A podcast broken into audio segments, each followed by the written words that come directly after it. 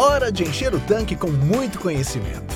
Tanque Cheio, o podcast da Academia Corporativa Ali.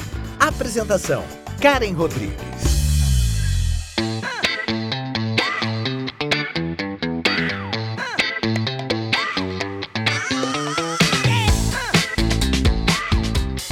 Olá! Seja bem-vindo, seja bem-vinda aqui no nosso canal Tanque Cheio. Eu sou a Karen Rodrigues, head da Academia Corporativa Ali, e hoje nós iremos debater um assunto que é um pouco polêmico no nosso segmento, que é a possibilidade do autoatendimento nos postos de serviço. Para quem não sabe, autoatendimento é quando você, como cliente, chega em um posto e faz o seu próprio atendimento, abastecimento e o pagamento do combustível. Para alguns, isso não é novidade, por ser uma prática já adotada em outros países, então pessoas que já viajaram para outras localidades fora do país já tiveram essa experiência. Entretanto, aqui no Brasil, apesar dessa pauta já ter sido discutida em outras ocasiões, nunca foi aprovada. E recentemente esse assunto ele voltou latente, né, através de uma emenda e medida provisória na Câmara dos Deputados. Eu não vou me alongar porque quem na verdade irá nos contar um pouco dessa história e como esse tema pode impactar o nosso negócio é o Carlos Bispo. O Carlos, você já conhece de outros episódios aqui do Tanque Cheio e também da coluna Caixa Forte em nosso Telegram. Ele é especialista no segmento de postos de combustíveis e possui um canal digital em diversas redes sociais, que é Seu Posto de Gasolina. Ei, Carlos, que bom ter você aqui com a gente novamente para um bate-papo sobre este assunto que está quente na revenda. Oi, Karen, muito obrigado mais uma vez pelo convite. Sempre é um prazer estar aqui no Tanque Cheio e principalmente neste episódio que vai ser um tema muito relevante, que vai dar muito o que falar ainda dentro do segmento, mas que eu tenho certeza que vamos poder aqui clarear um pouquinho a cabeça do revendedor, que nesse momento deve estar ansioso, deve estar procurando respostas e eu acabei fazendo uma pesquisa, andei conversando com alguns revendedores, outros profissionais e com certeza tudo aquilo que eu pude imaginar que pode ser possível dentre as possibilidades, é claro, que puder contribuir para o revendedor, eu tenho certeza que hoje poderemos aí clarear um pouquinho o caminho do revendedor até que se concretize ou não essa possibilidade. Carlos, para começar, primeiro eu gostaria que você desse uma contextualizada no assunto. Quem é revendedor antigo já ouviu falar sobre o autoatendimento, o autosserviço em algum momento mas alguns revendedores que estão iniciando agora o seu negócio podem ainda não saber. Então, por favor, fale um pouco mais sobre este tema. Pois é, Karen. Esse é um tema, de certa forma, até polêmico, porque há tempos já está no radar e em algum momento isso poderá se tornar uma realidade. É, Para quem já é mais antigo, como você comentou, já acompanhou o mercado lá fora.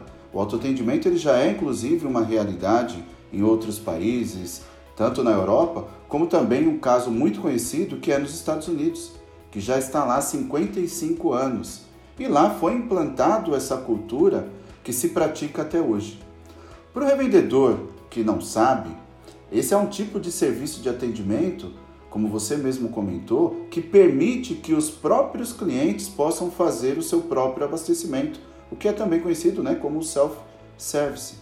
Aqui no, no Brasil, esse autoatendimento ele ainda não é praticado porque ainda também não foi permitido. Para se ter ideia, existe uma lei, a 9.956, que foi aprovada no ano de 2000, que proíbe esse tipo de operação e atendimento. E na época, inclusive, era para garantir a estabilidade no caso de milhares de empregos no posto.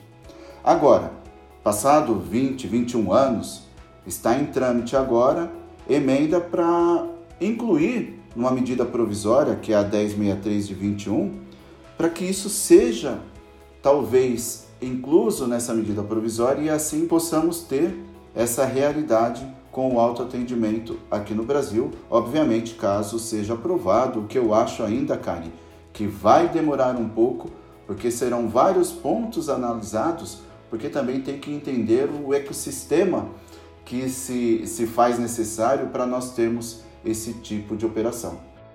E por qual razão, depois de tanto tempo, né, 21 anos, esse assunto volta a ganhar audiência tanto na política quanto na sociedade. Bom, Karen, aí passa por alguns aspectos que vão desde política até mesmo social. Mas um dos pontos que foram culminantes para a possibilidade do autoatendimento passa pelo impacto do preço do combustível nas famílias brasileiras. Isso em razão do combustível impactar a inflação do nosso país, que por sinal está muito acima se compararmos aí a períodos anteriores, né, a anos anteriores. E quando detectado que uma possibilidade de ser o grande vilão se recai para o combustível, isso faz com que eleve a tensão na economia de uma possibilidade de fazer alguma coisa, porque aí também tem impacto né, e entra na área social. E como se resolve essa tensão? Baixando os preços dos combustíveis, e isso irá com certeza refletir diretamente na inflação. Por isso, uma das maneiras encontradas para tentar reduzir os preços dos combustíveis, nada mais, nada menos, é tentando aprovar essa emenda que permite que o posto tenha um autoatendimento. E com isso, né, a finalidade se dá na redução do combustível, né, o preço do combustível lá na ponta, ou seja, reduz o preço para o consumidor. E isso é uma ideia que passa pela redução da mão de obra no posto revendedor de combustível, porque reduzindo a mão de obra, pode-se dizer que vai reduzir os custos da operação e, com isso, obviamente, reduz ali o preço final na bomba. Então, por mais que tenha aspecto social relacionado a, a empregos ou demissão em massa, alguns deputados, né, com perfil mais liberal na política, entende que esse pode ser o caminho para tentar conter esses preços e aliviar aí para o consumidor na hora de fazer o seu consumo, Karen.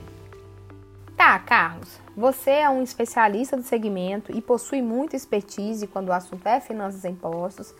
E aí, na sua opinião, já indo direto ao ponto, isso realmente vai ajudar a conter os preços nos postos? Karen, essa é a grande expectativa do consumidor final, quem está lá na ponta e precisa pagar os combustíveis para poder trabalhar, se locomover e assim por diante. Mas, de acordo com alguns estudos preliminares que eu venho fazendo, há uma grande possibilidade dessa expectativa não se tornar uma realidade. Vamos analisar o seguinte: o combustível ele é uma commodity. Sendo uma commodity que tem impacto em aspectos econômicos, até do mercado externo, dólar, consumo, isso tem interferência direta em um determinado momento no preço do combustível. E é exatamente por isso que tem esses impactos, né, muitas vezes comparáveis ao mercado exterior, nas importações, inclusive, é, de combustível, a, a, a política atual da, da Petrobras, enfim, esses e outros aspectos fazem com que a estabilidade dos preços tenha esse impacto diretamente, inclusive, na inflação, porque a inflação tem o combustível e o combustível é um dos principais itens de peso para analisar a inflação. Então imagina comigo que a cada mês tem vários aumentos acumulados e com isso a inflação aumenta, todos os outros produtos da cadeia de consumo também aumentam. Então, obviamente, que se existir a possibilidade de reduzir algum tipo de custo para poder tornar o combustível lá na ponta menor, seria o ideal. Mas como eu disse, com o meu estudo preliminar, imagino que na virada de chave, o que, que eu quero dizer com isso?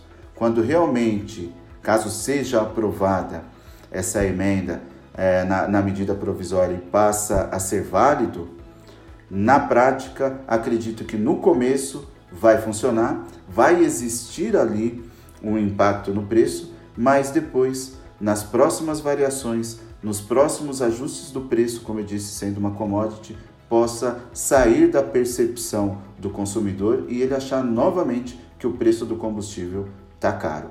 Então, para o consumidor final, acredito que não vai ter tanto impacto no médio prazo. Agora, uma coisa eu posso te falar, Karen. Para o revendedor, vou ter a oportunidade de comentar um pouco mais aqui, com certeza vai ter uma mudança que pode sim ser relevante. Carlos, eu entendi a sua análise sobre o consumidor, mas quais os impactos financeiros para a revenda? Nesse momento, Karen, um revendedor já deve estar com vários sinais de interrogação, é, tentando imaginar qual será o impacto no controle financeiro da sua revenda, no fluxo de caixa, no demonstrativo de resultados. E é exatamente esse ponto que eu quero abordar, quero comentar um pouco mais e até peço nesse momento para o revendedor, para o ouvinte, pegar aí um pedaço de papel, pegar um lápis para poder fazer algumas contas ou ilustrar algumas contas que vai facilitar para ele o entendimento. Bom, eu fiz aqui alguns cálculos e, e dentro das possibilidades, na redução da folha salarial com relação aos frentistas. Então imagine você, revendedor, que tem um faturamento bruto de um milhão de reais. Quando você tem esse faturamento bruto de um milhão de reais, você vai ter ali uma participação das suas despesas operacionais aproximadamente equivalente a 8%. Então, já fazendo as contas, um milhão de reais. E eu já sei que o meu grupo de despesas operacionais tem a proporção de 8%, então logo estima-se que eu vou ter ali 80 mil reais em despesas fixas operacionais. Dentro desse montante das despesas fixas, tem a participação da folha de pagamento um equivalente a 40% das despesas. Ou seja, se eu anotei agora 80 mil de despesas fixas sem o autoatendimento, com o autoatendimento, significa que eu poderei aí reduzir por volta de 40% dessas despesas fixas operacionais. Então, logo, se eu tinha 80 mil, eu teria ali 32 mil de redução, supostamente, caso eu opte pelo autoatendimento. Então, esses 32 mil reais têm equivalência aí do meu faturamento também de 3,2%. Para o revendedor, 32 mil como número absoluto é significante, é relevante, por isso que para o lado do revendedor, esse impacto financeiro favorece mais, porque ele vai reduzir ali aproximadamente 40% das suas despesas fixas operacionais. E aí, Karen, eu não, nem estou levando em consideração que eu falo 40%, porque é um número médio dentro de uma matriz de resultado para um posto que tem aí o seu faturamento bruto por volta de, de um milhão de reais, é, ele vai precisar sim manter pelo menos um, um atendente, ele vai ter que manter ali um, um, um frentista, talvez, no sentido de manter ali a organização, ajudar aqueles que talvez não consigam abastecer. Então, assim, você não vai é, resolver 100% das despesas, mas uma grande proporção. Por isso que imagino eu, diante dos cálculos, né, por expertise aqui de estar todos os dias mexendo nos números do revendedor, que essa economia para o revendedor estará por volta de 40% das suas despesas fixas operacionais. Então acredito que esse é o impacto que pode aí favorecer a princípio o revendedor reduzindo a sua folha salarial, mas sabendo que ele não vai reduzir 100% da sua folha, porque ainda vai ter que manter alguns funcionários chaves ali, tanto para limpeza quanto para suporte, manutenção e até mesmo um suporte ali para os clientes que não conseguirem abastecer. Pois é, Carlos. Me fala então esses investimentos que serão necessários o posto realizar para atender essa medida provisória, caso seja aprovada.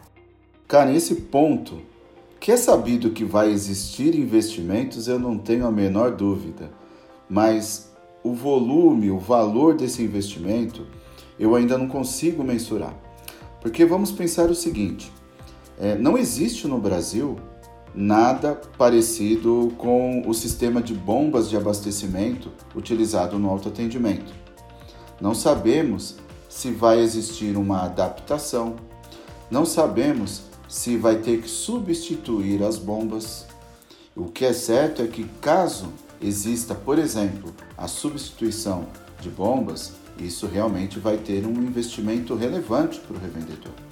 Então, talvez, como eu falei no item anterior, possa parecer que seja um benefício reduzir as despesas com folha de pagamento, isso é muito bom. Mas para que isso aconteça, o revendedor vai ter que investir, porque é uma situação de ele ter que escolher. Eu quero, é viável eu economizar aqui nas minhas despesas, mas eu ter que investir de certa forma que esse investimento me traga retorno a curto prazo. Então é um tipo de conta que ele vai ter que continuar fazendo. E aqui eu dei o detalhe apenas a respeito da bomba. Por quê? Temos que ver ainda a questão, por exemplo, de infraestrutura. Será que vai existir a necessidade, a obrigatoriedade de um sistema diferenciado de segurança? Segurança que eu digo sobre o, o, a questão mais ambiental, sobre a questão, por exemplo, de uma adequação do corpo de bombeiros, sobre uma adequação sobre a norma, por exemplo, perante o benzeno, que nós sabemos que quem abastece, que são hoje os frentistas, possuem aí uma capacitação, possuem aí um treinamento para poder fazer o manuseio. Então, vários pontos eh, relacionados à segurança, a meio ambiente e até mesmo operacional, como eu disse, é, ainda estão em abertos, mas eu posso deixar claro para o revendedor aqui que vai ser líquido e certo. Caso opte em fazer a mudança para operação de autoatendimento, ele vai ter que colocar a mão no bolso e vai ter que se adequar. Então, isso ainda, Karen, é um ponto de interrogação, mas o que eu quero deixar bem claro para o revendedor e ouvinte aqui nesse momento. Caso ele opte em trabalhar com o autoatendimento, ele terá que fazer um plano de um investimento para saber se será viável ele mudar a chavinha para o autoatendimento. Carlos, você comentou sobre a opção de escolha do revendedor. Então, eu estou entendendo que o revendedor não será obrigado a implantar este modelo de autoatendimento caso a emenda seja aprovada. É isso mesmo? Ah, Karen, aí sim agora chegou no ponto que eu vejo que os revendedores em si estão com muitas dúvidas. Porque quando se fala que vai aprovar essa emenda, que passará a valer o, o autosserviço, né, o autoatendimento ou self-service, como vem se, se é, relatando aí esses termos, o revendedor já logo pensa, mas como que eu vou migrar se eu não tenho uma estrutura, se eu não tenho dinheiro, se eu não consigo fazer isso, isso não me interessa, eu prefiro ter os frentistas. Então, se você, revendedor, tem essa dúvida, quanto à obrigatoriedade, saiba do seguinte: você não será obrigado a migrar ou mudar toda a sua estrutura para o autoatendimento.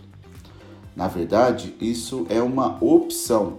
Nós ainda temos a liberdade de mercado, a prática livre de preços, onde o que importa o preço que você está praticando é decorrente do seu cálculo quanto de entrega de valor ao seu cliente. Então, logo vão existir talvez dois tipos de atendimento dentro do seu posto. Se você tiver uma estrutura que comporte, você poderá ter, por exemplo, um atendimento com self-service, ou seja, um autoatendimento, onde o seu cliente poderá ir lá e abastecer o seu veículo e para isso você vai determinar qual que é o preço justo para se fazer dessa forma, e você poderá também ter, de, uma, de um outro lado, um posto com atendimento com frentistas, onde aqueles que optarem talvez em enxergarem valor de serem atendidos, você também pode manter. O que eu vejo de grande gargalo, Karen, é que no Brasil nós temos aí diversas modalidades de postos.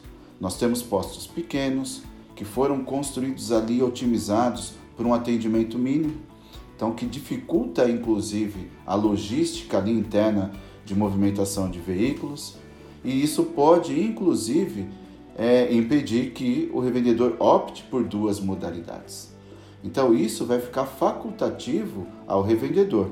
Agora, se você tiver a condição de virar toda a sua operação para autoatendimento, porque você entenderá após analisar os impactos financeiros que eu comentei, após avaliar o, o valor exato de um investimento para você poder rodar essa operação, e ainda assim você falar assim, pronto, eu quero que o meu posto passe a trabalhar com autoatendimento, aí sim você pode migrar 100% e rodar com esse tipo de operação.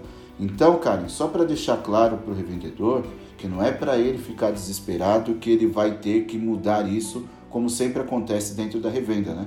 Toda vez que se muda algum tipo de regra, muda uma lei, o revendedor ele tem que sair correndo para fazer as suas adaptações para poder cumprir a lei, senão depois ele é fiscalizado, gera multas e assim por diante. Agora, neste caso, não.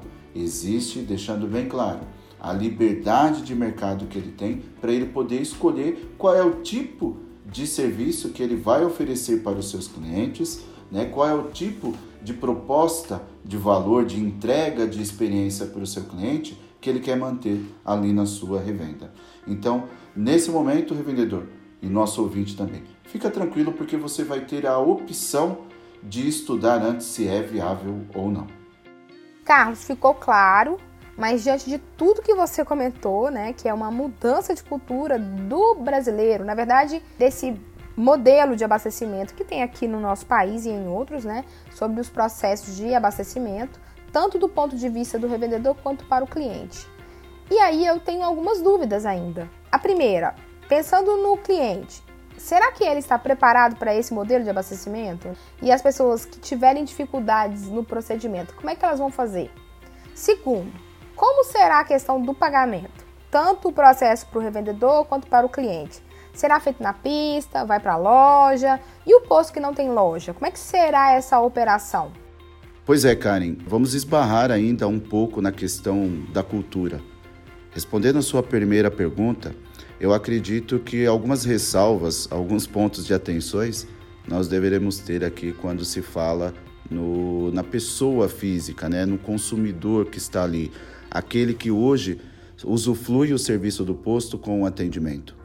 E eu separei aqui alguns pontos que eu acho que é importante falar, que é importante inclusive o revendedor saber que ele vai ter que pensar em várias soluções, várias contingências, simplesmente por esse processo de transição, até que o consumidor ele fique acostumado ou até mesmo até que ele possa ter o poder de escolha porque eu acredito que de início ele vai querer abastecer para saber como que é, tem aquela curiosidade, ou até mesmo aquele que já viajou para fora do Brasil e pôde ter ali um atendimento em um outro país.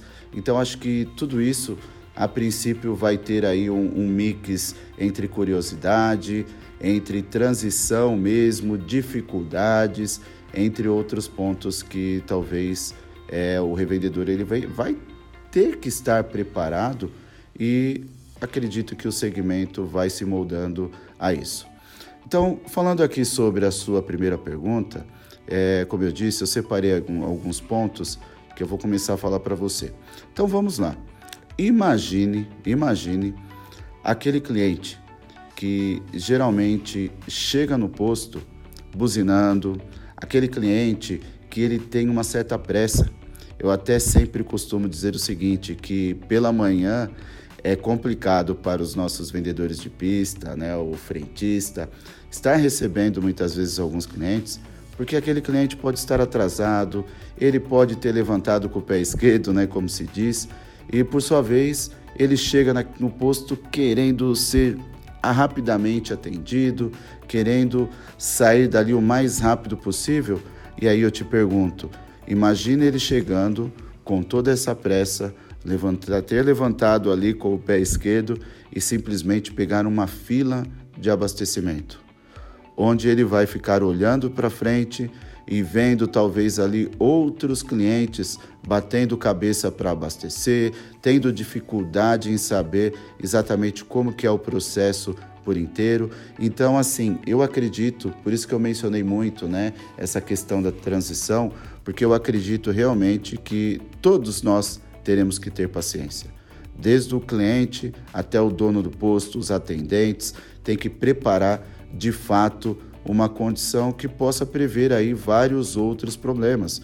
E eu até menciono aqui, vamos imaginar também para portadores de deficiência. Como que vai ser aí a parte de abastecimento? Será que o posto vai dispor de um atendente que faça o suporte para aqueles que tenham dificuldades, para aquele que não tem aquela condição real de poder estar fazendo esse tipo de abastecimento? Fica mais um ponto. Ou ainda, aquele cliente que de repente vai abastecer nas altas horas, né, depois de uma festa, depois de ter saído para algum outro lugar e chega no posto após as 20 horas, 22 horas e talvez é um posto que esteja numa uma região que talvez possa ser um, um pouco mais perigosa. Então, será que ele vai querer descer do carro para poder fazer o abastecimento de forma tranquila? Então, será que então, virando a chave, o revendedor ele vai ter que ter ali algum vigia, algum colaborador que possa fazer a segurança dos clientes, entre outros aspectos, outros motivos que talvez ainda fique na cabeça do consumidor e que o revendedor, de certa forma, está ali para atender as necessidades, né? vai ter que proporcionar uma experiência que não possibilite falhas, né? Sim, porque se todo atendimento gera uma experiência, essa experiência ela tem que ser perfeita para o cliente para poder retê-lo, para poder fidelizá-lo. Então eu vejo como um desafio também para o revendedor. E já, cara, em relação à sua segunda pergunta sobre os meios de pagamento, como que vai ser para o revendedor, como que vai ser para os clientes, é... bom, eu, eu já fico aqui imaginando que vai ser uma adaptação também muito grande é, vai mexer totalmente com o comportamento do consumidor e também com o comportamento do revendedor é, inteiramente. Vamos imaginar agora o seguinte: hoje, para se ter ideia, quais são as formas de pagamentos, né, os meios de pagamentos hoje que o revendedor tem? Né, vamos falar aqui primeiramente do revendedor, que ele tem para poder receber do seu cliente. Então, vou citar alguns aqui, por exemplo. Hoje nós temos o cartão de débito, crédito, nós temos o recebimento em dinheiro, como nós temos também agora a modalidade do Pix, que até hoje ainda se discute como que pode ser né, a, a melhor utilização, né, como se pode utilizar o Pix com segurança, com o processo ali de confirmação, sem ter que ficar entrando no escritório, acessando o extrato para saber se recebeu ou não. Então, já de alguns meses que está em, em operação, ainda assim nós temos aí alguns gargalos para se resolver. Mas ainda assim, falei algumas formas de pagamentos, meios de pagamentos. Agora eu vou deixar ainda mais complicado para o revendedor estar imaginando e, claro, para ele se preparar. E no caso dos cartões frutistas e também nos casos das requisições do famoso prazo fiado que o revendedor tem ali perante seus clientes, que muitas vezes é uma requisição, é uma autorização, um documento, um papel e alguém tem que autorizar, alguém tem que confirmar. Então, isso já gera um ponto de necessidade de ter um atendente, porque vai existir ali, com certeza, algum tipo de contingência a ser feita quando o abastecimento não der certo. Imagino eu que, para você ter uma ideia, né, o Brasil ainda não tem nenhum tipo de bomba já com a modalidade de recebimento em cartão. Pelo menos como não é permitido, é, eu não vejo transitando pelo mercado e nunca ouvi algum fabricante dizer que tem à disposição. Acredito que já exista projeto, já esteja praticamente tudo pronto, né? só aguardando a, a liberação, né? só aguardando a aprovação da medida provisória né? que permita ter esse tipo de trabalho.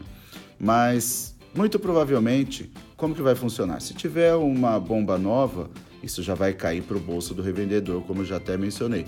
Agora, se for uma, apenas uma adaptação, muito provavelmente o que vai se resolver rápido ali pode ser, por exemplo, cartão de débito cartão de crédito.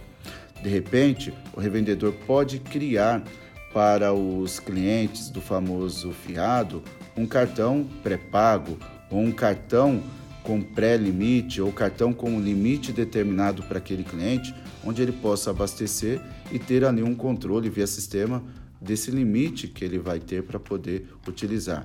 Na questão do Pix, por exemplo, pode ter ali um QR Code, né, pode ter ali alguns dados que possibilite o cliente na hora fazer o pagamento.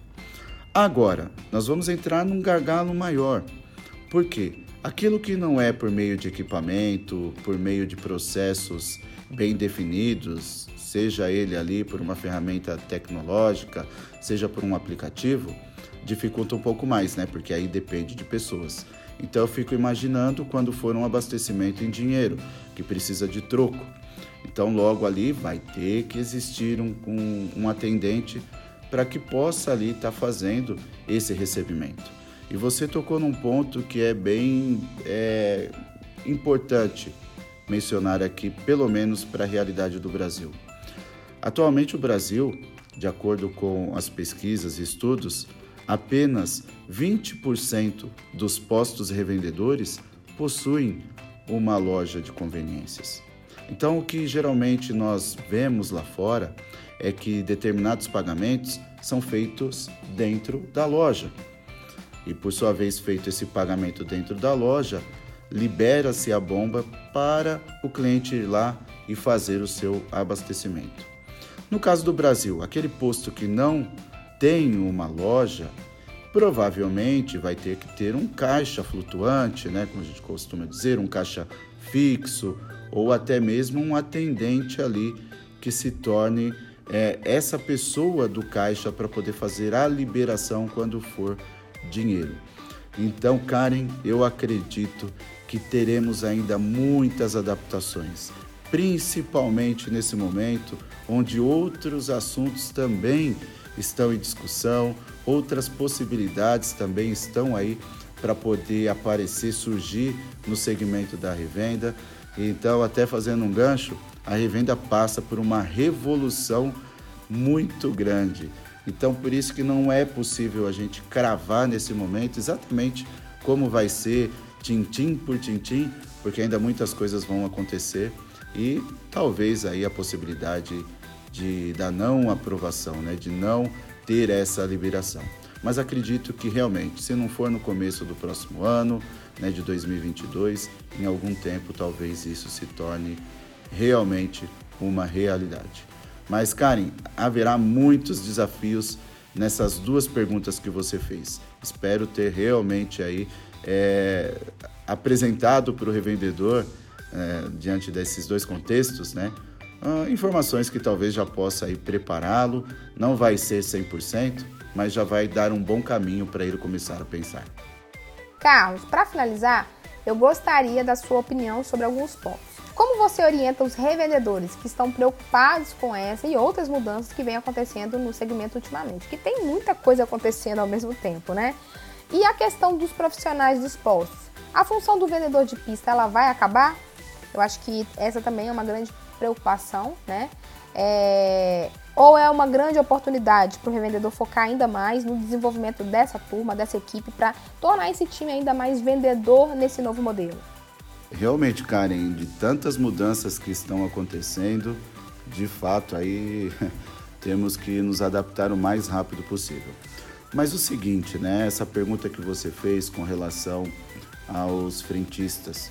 Bom, eu fico aqui imaginando lá em 1974, nos Estados Unidos, quando realmente se tornou realidade o autoatendimento.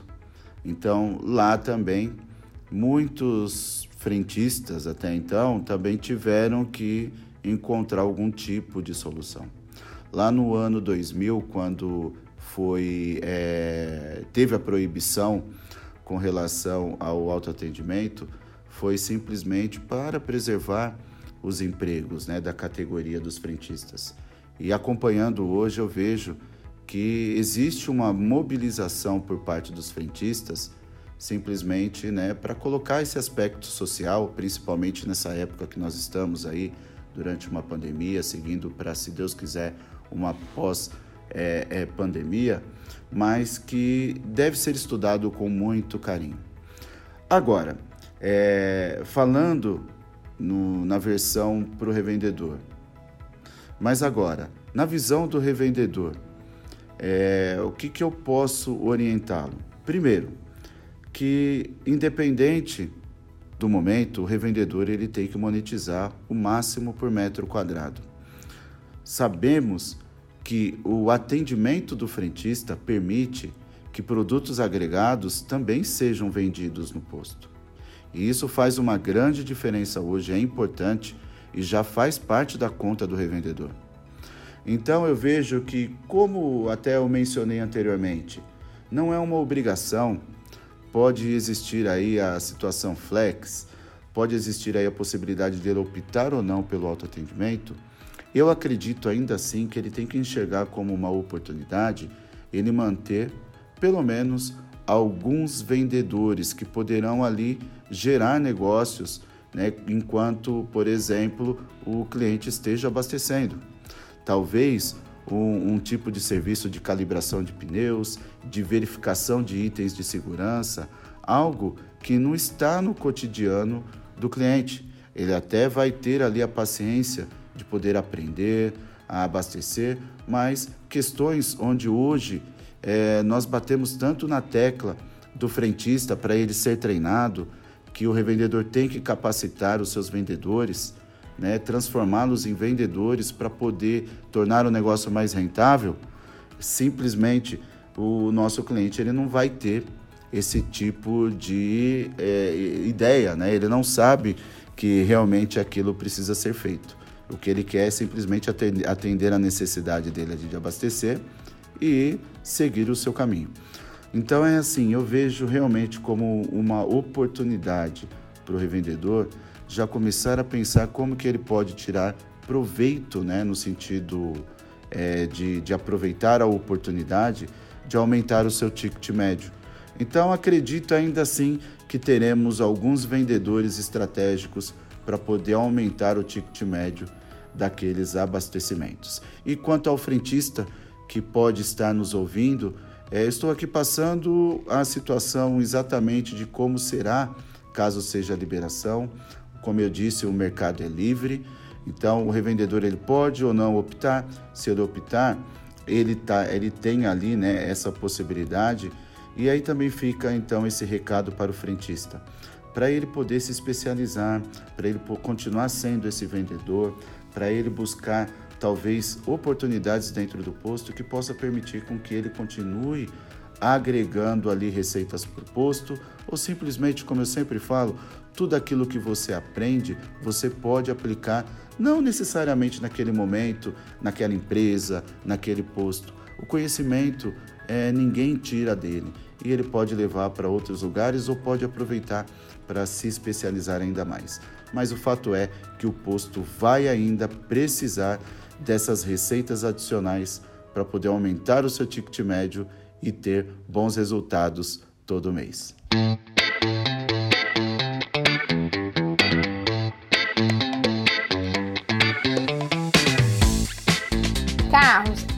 Pena, mas estamos chegando ao final do nosso episódio. É um assunto que a gente poderia ficar aqui, né, debatendo por muito mais tempo, mas a gente sabe que essa emenda não foi aprovada ainda. Né? O nosso objetivo aqui é a gente poder refletir sobre um tema que pode ser aprovado, né? É, e ele sendo aprovado, a gente precisa se preparar para isso. Assim como tivemos a pandemia e que foi necessário fazer as nossas adequações de forma rápida, talvez seja necessário também olharmos para o nosso negócio e analisar, né, se for aprovado, o quanto eu, como revendedor, como revendedora, estou preparado, preparada para essa mudança. Será que falta muito? Será que falta pouco? Né? Entender que o nosso segmento é dinâmico e que precisamos sempre estar um passo à frente para atingir né, os nossos objetivos, mantendo firme em nosso propósito, que é ser um posto de excelência, antenado, conectado ao que está acontecendo no mercado. Então, muito obrigada por sua participação aqui no Tanque Cheio. Foram contribuições que com certeza ajudarão muito a nossa revenda, ok? Obrigada mais uma vez. Poxa, Karen, realmente é uma pena já estar acabando, mas eu acredito que conseguimos passar uma mensagem para o revendedor de oportunidade, de se antecipar, principalmente como você mencionou em relação à pandemia. Muitos processos de outros segmentos, por exemplo, se aceleraram, muitos processos digitais se aceleraram A gestão 4.0, que é a, a, chamada aí a nova revolução digital, também permitiu que durante o período da pandemia muitas outras mudanças chegassem mais cedo. E até é engraçado eu comentar isso, Karen, porque no período pré-pandemia, antes da pandemia, eu saí pelo Brasil fazendo algumas palestras para os revendedores, mas abordando sobre o dia de hoje, né? Qual que era o futuro da revenda? No caso, era uma indagação que eu colocava. E muitos falavam que era o carro elétrico, né? Então, a principal é, dúvida do revendedor era perante os carros elétricos. E eu sempre dizia para eles o seguinte: esquece o carro elétrico. Ah, o futuro já chegou, a experiência do cliente, a jornada do cliente. Qual é a experiência ali no posto que você quer proporcionar para o seu cliente? O que sai da boca do seu cliente quanto à experiência que ele espera ter? Então, ligando esses pontos ao momento agora da possibilidade de aprovação, eu, minha mensagem que eu deixo para o revendedor é de oportunidade. É que ele se prepare o quanto antes, que ele já esteja preparado para poder já colocar um plano em ação. Eu sei que em termos de investimentos ainda está um pouco obscuro. Como eu disse, não ainda não dá para saber ainda como vai ser essa questão de quanto vai ser necessário investir, se vai ter que trocar as bombas, se vai ter que mudar a, a, estrutura de segurança do posto, se vai ter que manter alguns outros colaboradores ali limpando o posto, cuidando dos equipamentos, fazendo a manutenção, enfim, muitas coisas ainda estão né, com um sinal de interrogação. Mas do limão se faz uma limonada, então acredito que nesse momento o revendedor tem que tirar algum tipo de oportunidade. É, tem uma frase que eu acabo utilizando sempre que problema é solução. Tudo aquilo que a gente se depara e acha que é problema, a gente acaba conseguindo ter uma solução e se transforma em uma oportunidade.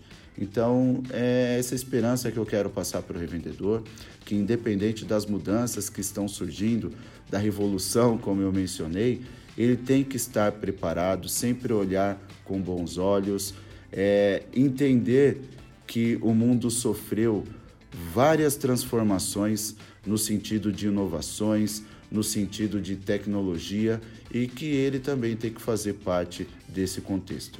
Então, Karen, sempre uma honra estar aqui. Sempre que precisar, estarei aqui também.